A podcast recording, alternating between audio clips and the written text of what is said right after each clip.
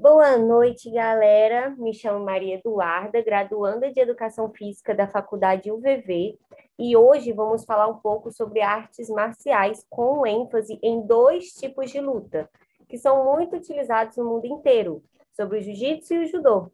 Se você pensou que jiu-jitsu é uma luta praticada por pessoas brutas, que têm um pitbull e que adoram arrumar brigas na rua, você está enganado. A tradução dessa arte marcial poderia ir para um termo como se fosse um caminho suave, uma luta suave. Isso se deve aos seus princípios básicos. Uma vez que essa prática ela privilegia o equilíbrio e o sistema de alavancas do corpo humano em detrimento do uso da força e das armas. Ou seja, a luta que prioriza a consciência corporal ao invés da força.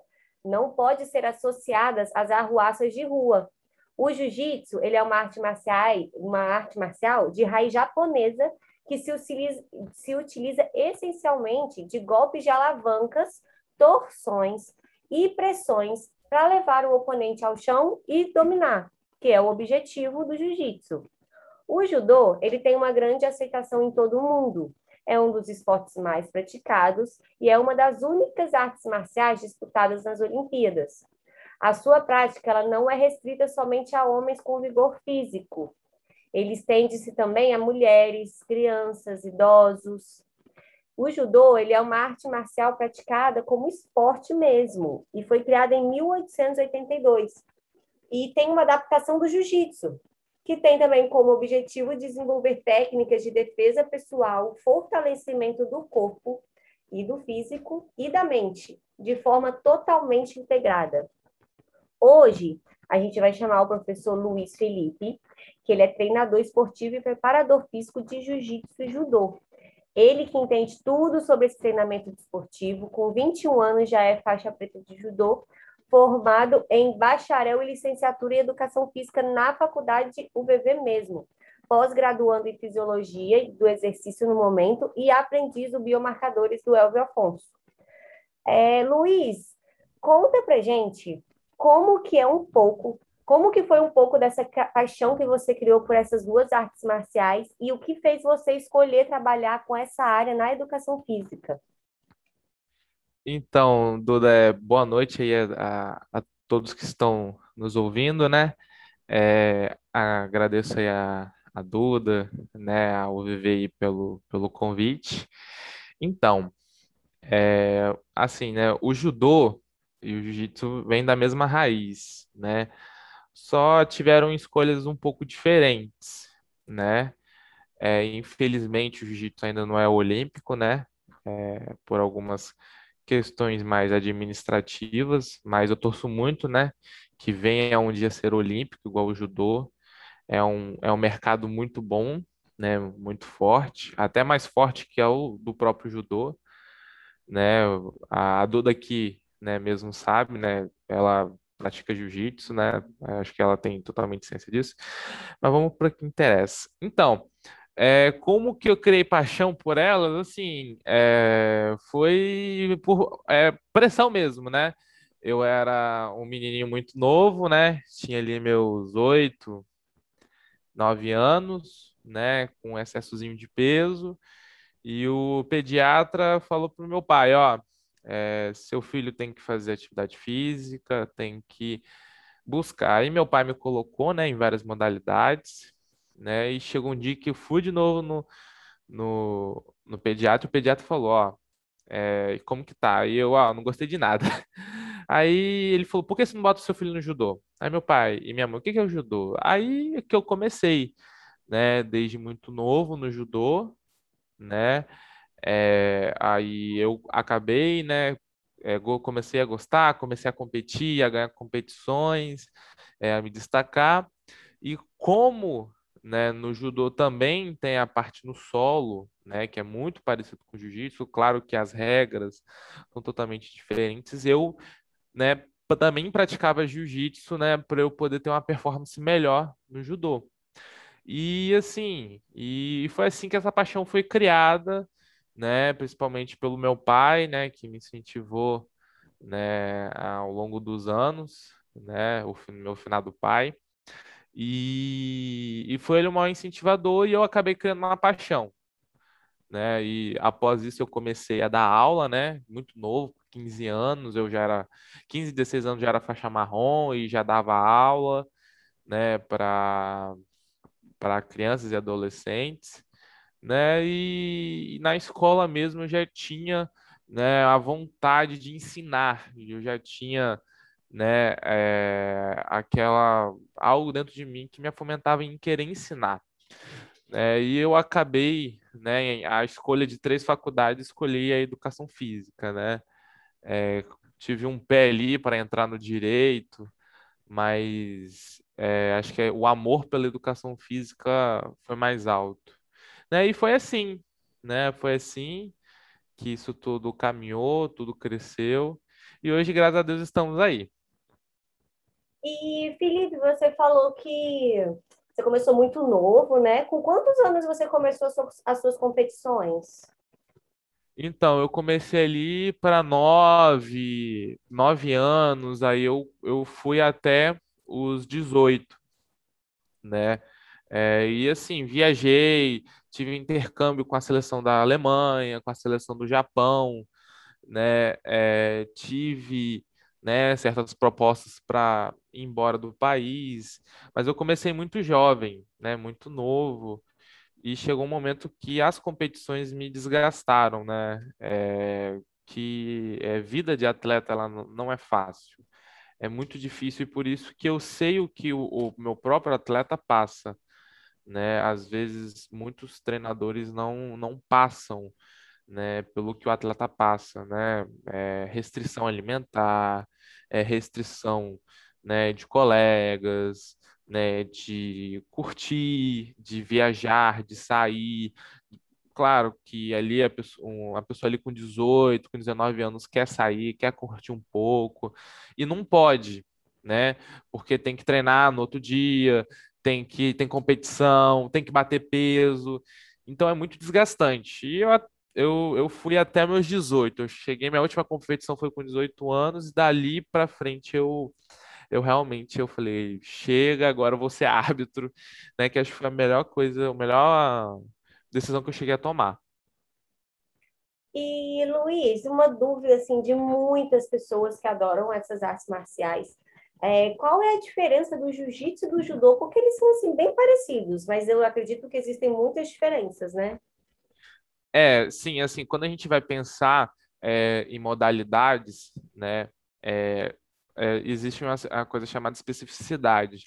O jiu-jitsu tem uma certa especificidade e o judô tem outra. Claro que eles se complementam. Se quem é um praticante de jiu-jitsu praticar judô, vai ter um ganho assim tremendo, eu dizendo assim de forma técnica no jiu-jitsu. E mesma coisa, um praticante de judô praticar jiu-jitsu. Vamos lá, eu ser rápido rasteiro, a diferença é que o, o jiu-jitsu, o foco é o solo, né? Existem regras, né? Tanto no judô quanto no jiu-jitsu. E as regras, elas é, comandam mais no solo. Então, uma queda, você ganha é, é, tantos pontos, uma finalização, acaba a luta. Já no judô, não no judô, uma queda bem dada é um impom. Uma queda de costas no chão é impom. A luta pode acabar em, em cinco segundos. No jiu-jitsu, pode também acabar por uma finalização bem dada. Mas o jiu-jitsu, né, ele tem mais a sua especificidade no chão. E o judô mais em pé. Ah, claro que o judô não, não, é, não, é, quer dizer que eu estou dizendo que não tem no judô a parte do solo, mas tem mas é totalmente diferente do jiu-jitsu. Do jiu-jitsu ele é muito mais complexo, né? Tem muito mais alavancas no solo, tem muitas muitas finalizações, né? Muita força imprimida ali no solo. No judô não, no judô é muito mais técnico, né, vamos assim dizer, na parte em pé. No jiu-jitsu é pura força em cima, que eu até eu sempre falo, o cara que faz jiu-jitsu e aperfeiço... Ah, vai aperfeiçoar sua parte em pé, né, que geralmente que a gente é, até quando é, nós estamos ali na academia e vemos e a primeira algo que chama no judô é a kumikata, que é a pegada no kimono. A gente sabe como uma pessoa que pratica jiu-jitsu vai pegar no kimono e vice-versa. Um jiu-jiteiro vê um, um judoca indo treinar na academia de jiu-jitsu, vai saber que o, a pessoa é do judô pela pegada, a forma de se pegar. Então, tipo assim, praticamente essas são as diferenças, né? Pela especificidade de uma ser mais no chão e outra ser mais em pé.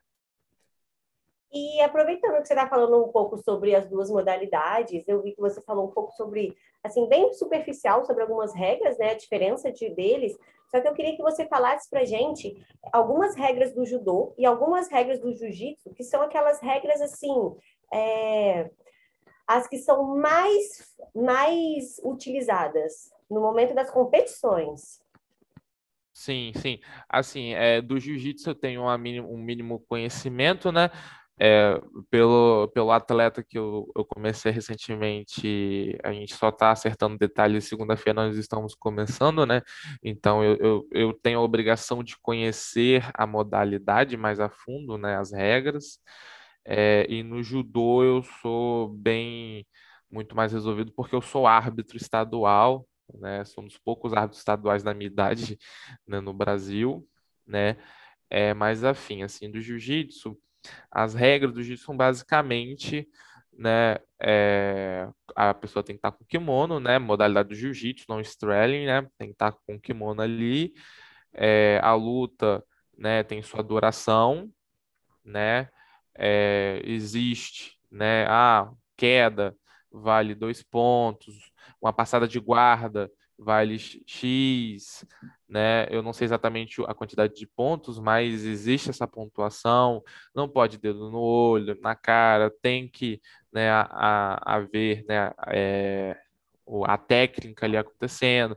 Tem certos, certas técnicas que não podem ser usadas, né, que podem ocasionar alguma lesão, né? É, uma finalização acaba com a luta, né? É, é praticamente isso. Assim, o jiu-jitsu não tem muita que, muitas regras complexas. Já o judô é muito mais complexo por ser algo muito mais avaliado em cima e no solo. Né, porque o judô, principalmente, é, no jiu-jitsu, você pode fazer certos tipos de pegada no kimono. No jiu-jitsu, você pode catar na perna, você pode pegar na perna. No judô, não. No judô você não pode pegar na perna, no judô você tem que ter uma combatividade, você tem que ter, senão você toma um shido, né, que a gente chama de penalidade ou cartão amarelo, né, principalmente assim, e uma quantidade de cartões, você pode ser tomar um hanso tomake, que a gente chama em japonês, mas é como fosse expulso, né? É, como você, ah, você não quer lutar, então você está expulso da competição e acaba perdendo a luta. Mas assim, é, no judô caiu de costas, em pom caiu meio de lado, meio de frente, um pouco de lado, é um vazário, né? É, assim, e o, o, mais complexo do, do judô que as regras elas são mudadas todo o ciclo olímpico. Já no jiu-jitsu não, já se permanece, né? Só tem pequenas alterações. No judô não, a regra toda muda. Então tem que estar tá sempre estudando, sempre estar tá fazendo cursos de reciclagem que você acaba ficando para fora, né? E é, eu assim, né, eu, eu, eu acho a modalidade muito mais né, difícil pela, por essa complexidade das regras. Que antigamente no judô você podia catar a perna, hoje você não pode. Antigamente você podia fazer uma pegada cruzada, hoje você não pode. Hoje você tem tempo. No jiu-jitsu você pode fazer isso. Você pode fazer então, acontece pegadas. que o jiu-jitsu é mais liberal, assim, né? Você consegue ter mais é, opções. Exato. É, você é, exatamente é o que você disse.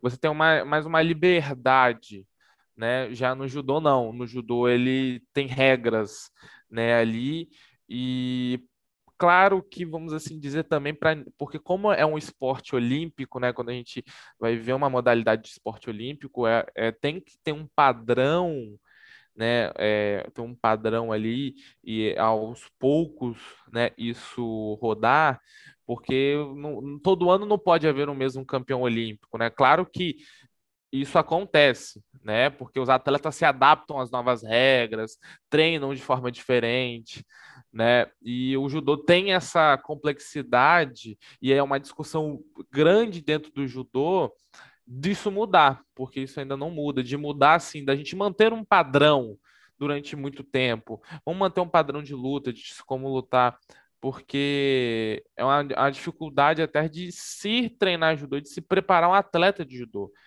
por causa dessa complexidade das regras. Né? Porque quando a gente pensa né, em treinamento desportivo, né, a gente tem que pensar na especificidade da modalidade, das suas regras e das suas particularidades. Né? Porque se a gente não leva isso em consideração, é, você não consegue preparar um atleta né, para aquilo que ele vai conviver nas competições. Isso. E fala para mim Luiz, quais são as pessoas que podem fazer esses tipos de luta? Assim, é, Duda, é, qualquer pessoa pode, pode fazer assim. Claro que tem uma certa idade para entrar, né?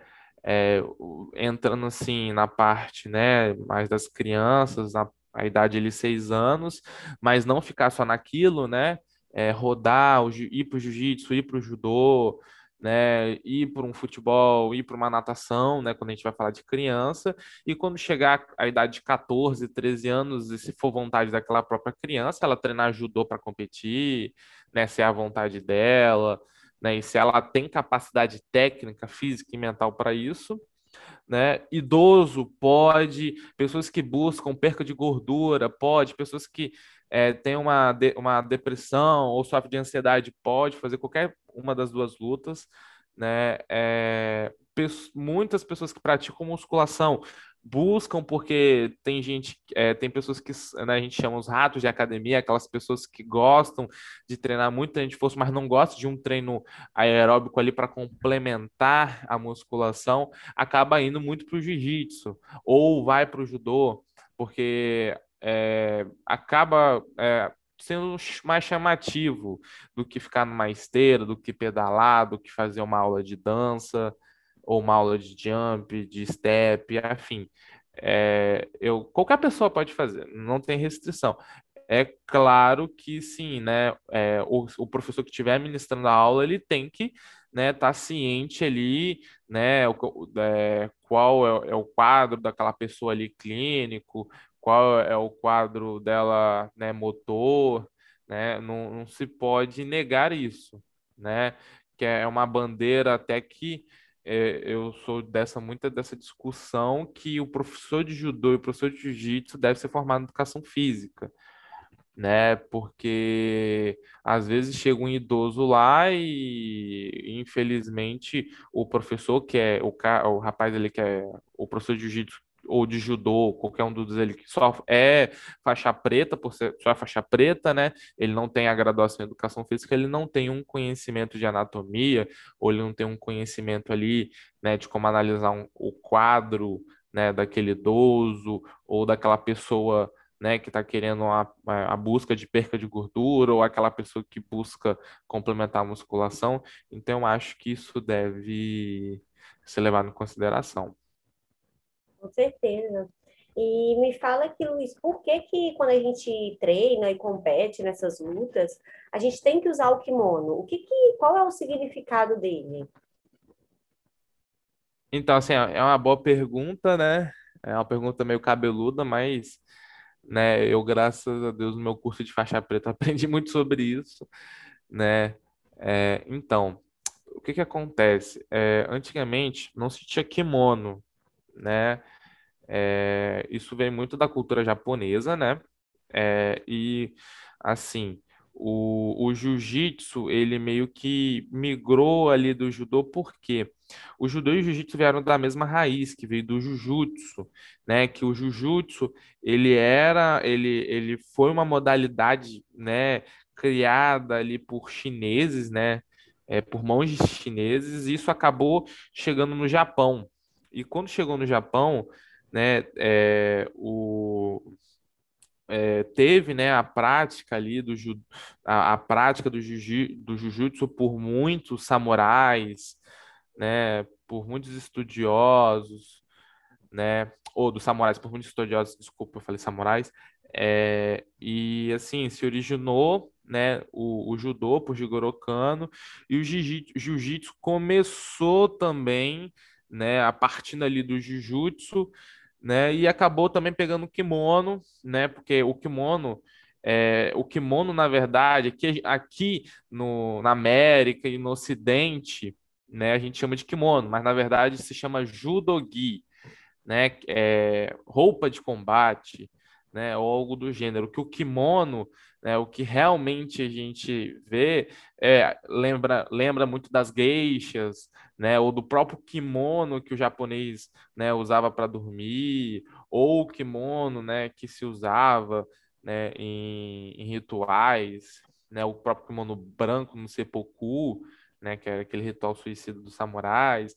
Então, assim, é, ele acabou sendo algo para poder auxiliar nas pegadas, nas projeções, para simular também, né? É, porque a gente sabe que, né? É, existe uma coisa chamada kata, né? O, a, a, prática ali da, da essência da modalidade existe tanto no jiu-jitsu quanto no judô, né? Que eles praticavam quando é, o, eles estavam na, na, era Edo, ele tinha, tinha muitas guerras, então, é, certos momentos, eles tinham que né, se defender, né, e se não tinha o kimono, e usavam né, certas técnicas para se defender, né, e o kimono veio para auxiliar né, nessas técnicas. Aí acabou, né, o, o jiu-jitsu também, né, aderiu também ali o, o kimono, o tatame de palha, e antigamente os kimonos eram bem curtos, né? Eram bem curtos porque eles eram costurados à mão, né? Era bem complicado se fazer, né? Mas assim, né? Pela, depois pela disseminação, né? Do, do judô no Japão, né? Pela Kodokan e o jiu-jitsu aqui mais no Brasil, né? Porque é, aqui, se a gente for olhar, é o Brazilian Jiu-Jitsu, né? Porque o jiu-jitsu veio derivado do Japão, mas assim, né, a, a maior gama foi realmente aqui no Brasil e acabou também aderindo pela, pelo que eu já disse, né, pela facilidade de se pegar, é, pelas competições e, e afins. E Luiz, me fala assim, quanto tempo a gente demora para se obter a faixa preta? Eu sendo uma criança e eu sendo e eu entrando, né, no jiu-jitsu, é, no judô, no jiu-jitsu como uma adulta. Então, então, vamos lá, Duda. No jiu-jitsu é mais fácil, né? Pela questão de federação, né? Porque no, no jiu-jitsu, né? É, é, você sabe, né? Que não tem uma federação brasileira credenciada, Comitê Olímpico, né? É, e assim, né? É, é muito pelo mestre, né? O tempo que você está ali com o mestre você vai ganhando graduação, é, você vai fazendo exames, demonstrações, ou simplesmente recebe, mas isso vai tudo depender né, é, ali do mestre, né, ali do mestre que está com você, do sensei que está ali com você. Né? E assim, tempo eu não, não sei estimar, porque isso, Duda, vai depender muito do rendimento da pessoa, né? Do quanto ela está rendendo dentro ali do jiu-jitsu. Né? Isso também conta para o judô, só que o judô tem certos limitantes, né? Para além disso. Então, eu não sei estimar, porque isso muito vai depender da pessoa que estiver praticando. Uma criança que vai praticar ali fervorosamente, eu acredito com 17, com 15 anos, se for um competidor, eu acredito que pegue a faixa preta no jiu-jitsu ou com 18, né? Já no judô existe limitantes de idade, né, que você não pode tal faixa, a federação, você paga taxas, né, para a federação, então é, a faixa no judô é muito cara, faixa assim, né, o exame, porque no judô você sempre vai fazer exame, você nunca vai receber ou ganhar uma faixa, você vai fazer, vai, vai fazer uma prova para poder pegar aquela faixa. Então você tem que provar que você merece. O sensei fala, você está merecendo essa faixa. É tanto que você vai recebendo os kyus. No jiu-jitsu também você recebe os kyus, que eu esqueci de mencionar. Né, que é o merecimento. E quando chega uma quantidade, uma certa quantidade, você tem que fazer exame. você tem que prestar exame. E, e assim, o exame é algo muito aproveitador. E eu não, eu não tenho muito conhecimento se no jiu-jitsu isso existe.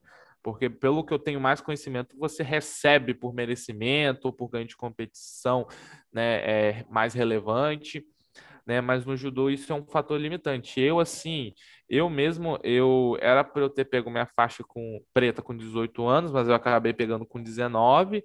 Eu pratico desde os 8. Vou botar aqui uma boa rodagem de judô, muita vivência, muitos fiz muitos exames. O exame de faixa preta né? Ele é muito difícil, é praticamente uma faculdade, ficar fim de semana, né, sem sair com a família e só treinar, treinar, treinar, estudar e fazer prova, né? É assim, é muito é, é muito árduo.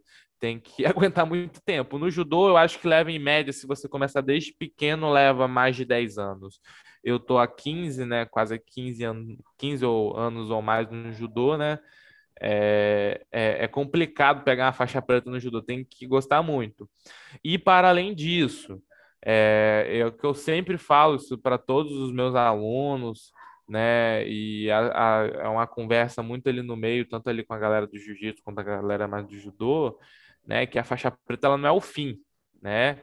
Mas sim um começo. É a partir dali que as coisas começam, é a partir dali que tudo começa a fazer sentido né? É, é a partir dali que você vai é, você vai observar como realmente as coisas funcionam, né? É, que eu falo, a faixa branca, né? É, é, a pessoa recebe ali a faixa branca, ela é um ser sem cor, é um ser branco, é um ser puro, é um ser que não sabe o que fazer. Então ele vai aprender com senpai, com senpai, né? É, é, que a galera mais do jiu-jitsu com uma raiz japonesa sabe que é o mais velho, a pessoa mais graduada, né? Então, é, e a pessoa e, e, essa pessoa ela vai tomando cor, né? Ao decorrer desse tempo ela vai tomando cor, tanto pelo jiu-jitsu quanto pelo judô. E ao fim ela se torna uma cor só, né? Mas é o que eu, eu digo, né? É, o, a faixa preta não é o fim, é só o começo. Existem os dans, existem as faixas corais, existe a faixa vermelha. Então, é algo muito complexo, assim, de estimar o tempo, né? Mas no jiu-jitsu, você tem mais uma facilidade de conseguir, de obter ela. No judô, é um pouco mais difícil, né? Acredito eu, pela minha própria experiência dentro do judô. E, Luiz, você estava falando sobre os exames, né, para a gente conseguir a faixa. Como que funciona esses exames no judô? Então, é como que funciona? Exemplo, você para você poder graduar, você tem que estar afiliado a um clube, e esse clube é afiliado à federação, e a federação é afiliada à CBJ, e a CBJ é afiliada ao Comitê Olímpico, né? Então, você vai ter um registro, né? Você tem que se federar, e lá na sua federação vai estar lá branca. Então, o clube que você está ele está afiliado ali, você tem que pagar uma taxa né, pra, para o clube, o clube vai pagar essa taxa para a federação e vai abrir lá que você vai fazer exame. E você tem que fazer o exame, né? E o, o avaliador é seu próprio sensei, na academia e tal. Geralmente ao, ao fim do ano, na metade do ano, em junho, geralmente em junho, ou ali em novembro, né? Um pouco antes ali de dezembro, se tem os exames de faixa, né? Assim, é, geralmente, as, é, muitos alunos passam, né? Geralmente, a maioria de todos. É, o índice de reprovação alto mesmo é na faixa preta, né? Porque é, é algo ali muito mais incisivo, né? É, existe os catás, né? Que é algo muito complexo, né? Que tem que se treinar muito, que tem que se dedicar muito, né? É, mas assim, é, de antemão, o exame ele é bem padronizado. Né? Existe um padrão. Claro que tem senseis que aliviam, mas eu, como sensei, sensei das minhas crianças, né, é, meus alunos tiveram, para você ter ideia, Duda, uma prova teórica, uma prova oral, uma prova prática. Foram três tipos de exames. Meu próprio irmão é, é meu aluno né? E receberam, enfim, um certificado bonitinho, com a minha assinatura, com o meu registro de CREF, com o meu registro né, de faixa preta.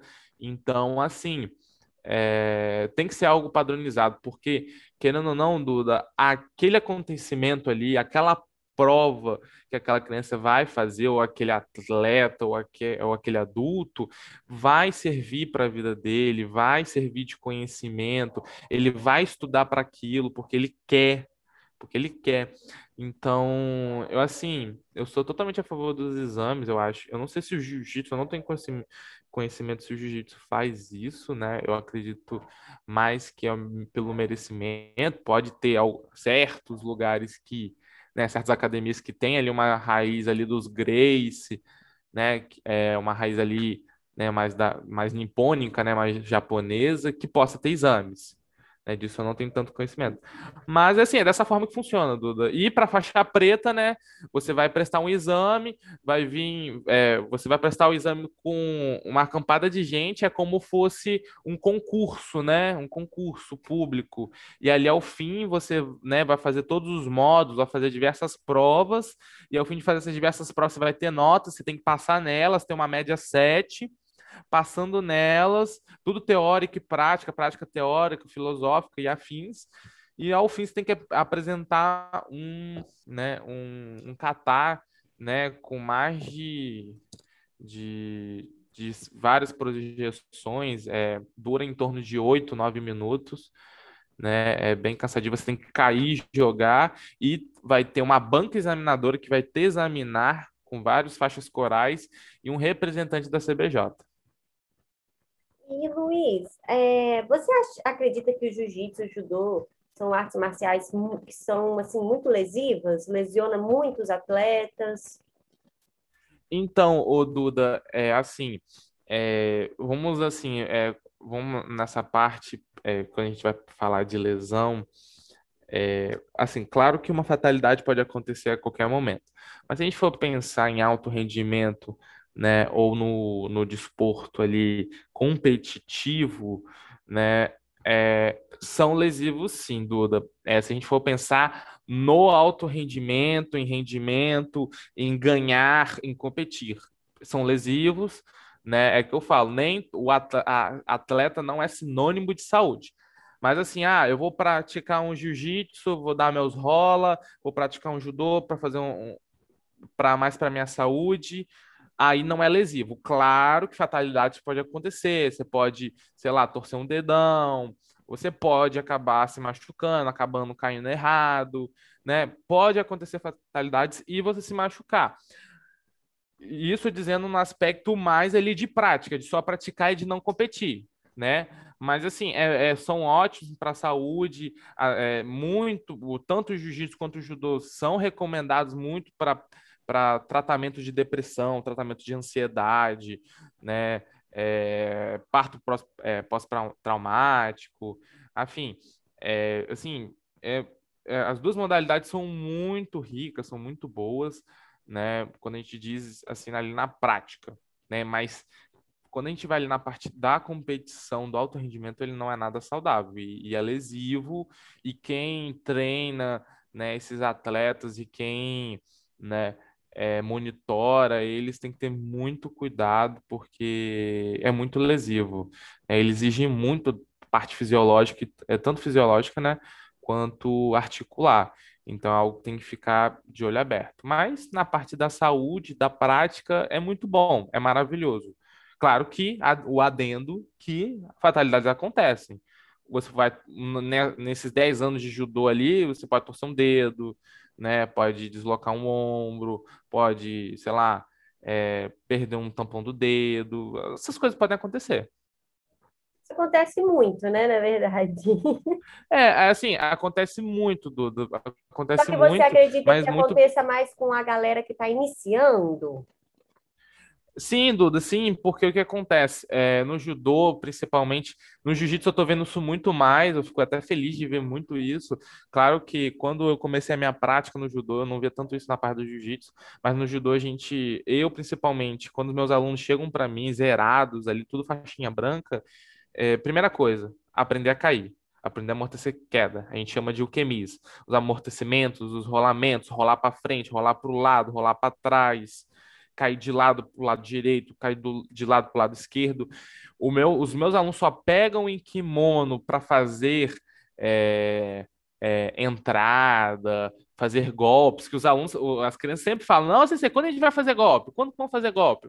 Ó, eu falo, primeiro nós temos que aprender a cair. Como que você vai dar um golpe no seu colega se seu colega não sabe cair? E o jiu-jitsu eu vejo muito fazendo isso, ainda principalmente ali nas crianças. Né? Antigamente se machucava muito no jiu-jitsu, hoje se machuca menos. Né? Mas é o que eu falo, o sensei que tiver ali, né, o professor que tiver ali, ele tem que ter muito cuidado, tem que ter um olho muito aberto ali para certas coisas não acontecerem. Às vezes, um faixa branca ali, sem querer, faz, exemplo, no jiu-jitsu, ele faz um armlock e aperta, aperta, aperta e não percebe que o colega bateu, né? Você pode acabar sem querer apagando um colega. Né? E o sensei tem que ficar esperto, né? O, no judô também é a mesma coisa né? É, tem que ter, né? Você tá ali, né? Para auxiliar, para ajudar, assim. Você não é uma figura, a figura endeusada ali, porque tem muito aluno que tem medo do sensei, mas de ficar muito atento, né? Ao que está acontecendo ali no meio, para é, não acontecer essas coisas. Mas assim, acontece, né? Acontece de você torcer um dedo, de você ficar todo lanhado, de, de tomar, de ficar com roxo né? É, é, é da modalidade, porque é contato, né? É, é, é, de oposição, né? Um tá se opondo ao outro, um tá se opondo ao corpo do outro.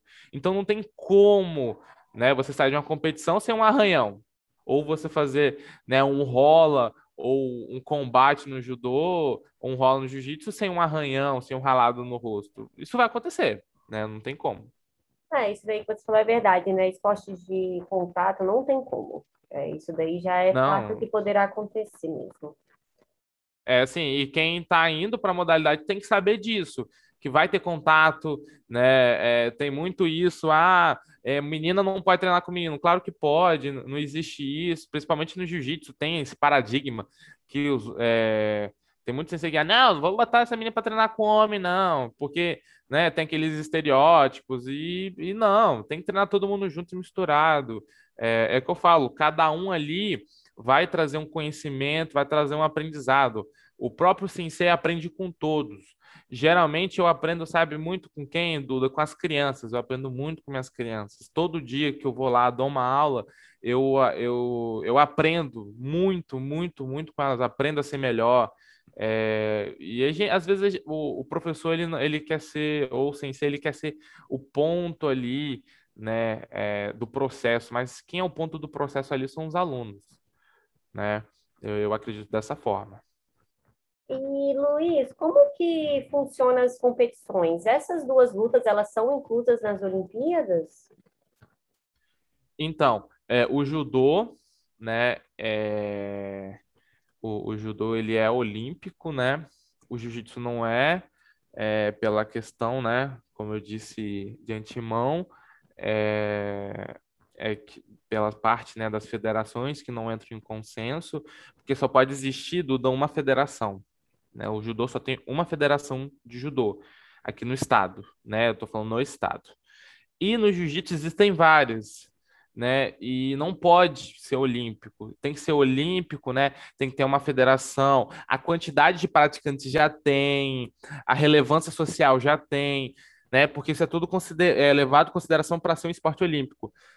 Ele não está sendo considerado um esporte olímpico pela essa questão de briga entre federações, que, exemplo, no estado aqui tem, é, eu não sei, eu estou dando só um exemplo, um número bem, um número bem viajante aqui, eu não, não sei se esse número existe. Exemplo, ah, tem quatro federações de jiu-jitsu, não pode ter um comitê olímpico ali, é, não, não, não pode ter uma, uma, uma federação, né?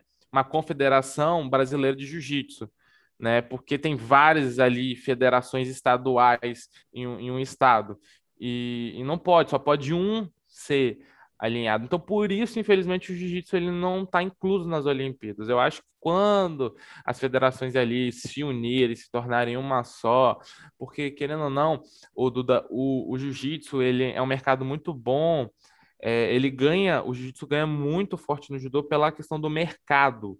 né? A questão, é, vamos assim, eu estou dizendo na questão monetária, de dinheiro, as competições valem, né? Tem certas competições que o, o cara que ganhar ganha dinheiro, né? Existem competições internacionais que se o cara ganhar, o cara ganha um carro, o cara ganha em dólar, né?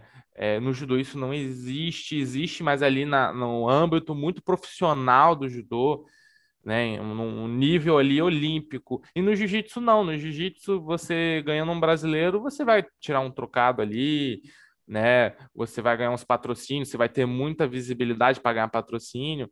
É, e é uma pena que o jiu-jitsu não está nas Olimpíadas, porque é um mercado muito forte e encaixaria muito legal nas Olimpíadas. E, eu, assim, eu estou falando muito numa opinião minha, muito particular, que eu acho que encaixaria perfeitamente. Mas, infelizmente, as federações. É, infelizmente, as federações não, não entram num consenso. Aí isso atrapalha. E Luiz, você que é professor agora, né? É, fala para mim como que está sendo essas suas aulas durante esse momento, né? Esse novo normal nosso, porque como é uma, uma modalidade de que tem que, tem que ter aquele contato um, um com o outro, como que está acontecendo essas aulas? Então, assim, Duda, eu é claro que agora, né, recentemente a gente teve que paralisar né? Mas eu estava num projeto, né, culturando a arte do combate 1, né, pelo, pelo um projeto do governo federal, né, é, patrocinado pela DEP.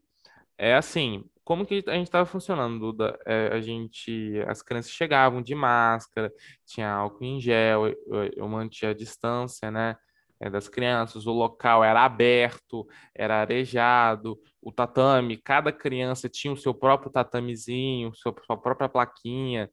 Então, assim, é, no momento da confecção, né, porque quando você é, vai dar aula em um projeto né, do governo ou do, da prefeitura ou do estado, né, você tem que ter muito cuidado porque você tem que montar uma periodização de, de, de aula, né? Você tem que periodizar as suas aulas, né? O, é, o que, que você vai ensinar? Porque chegou a coordenadora para mim e falou, Luiz, em meio à pandemia, é, o, a, o judô é um esporte de contato, né? Eu falei, sim, é. Como que nós vamos fazer pra, para essas crianças, né, aprenderem judô?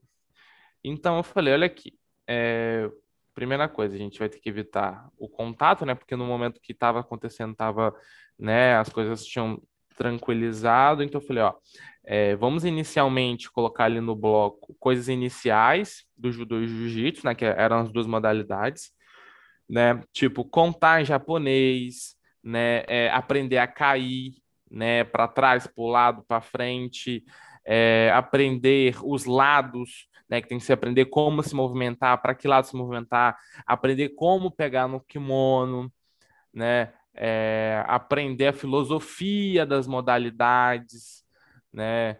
É, e assim, e isso deu muito certo, Duda, deu muito certo. Parecia que a gente estava, né, num tatame todo mundo junto, mas cada um estava no seu tatame separado. Então eu ficava no tatame central, eu tinha dois auxiliares, né, que eram pais que que eram os mais graduados, e eles iam, né, fazendo ali, né, sempre monitorando, vendo se a criança estava fazendo certinho. E, inicialmente, a gente estava fazendo isso porque a gente tinha expectativa, né, que as coisas, né, iriam melhorar, ia, né, tudo voltar ao normal e a gente iria poder voltar com contato. E a gente já estava para isso acontecer. Só que aí depois veio esse lockdown de novo, então a gente teve que paralisar o projeto, né? E o projeto já se encerrou, né? Agora eu tô, né, é, periodizando um atleta de jiu-jitsu, né? E geralmente ele, né, a gente faz os treinos na própria academia, né? Claro que, né, é, vai ser muito além disso, né?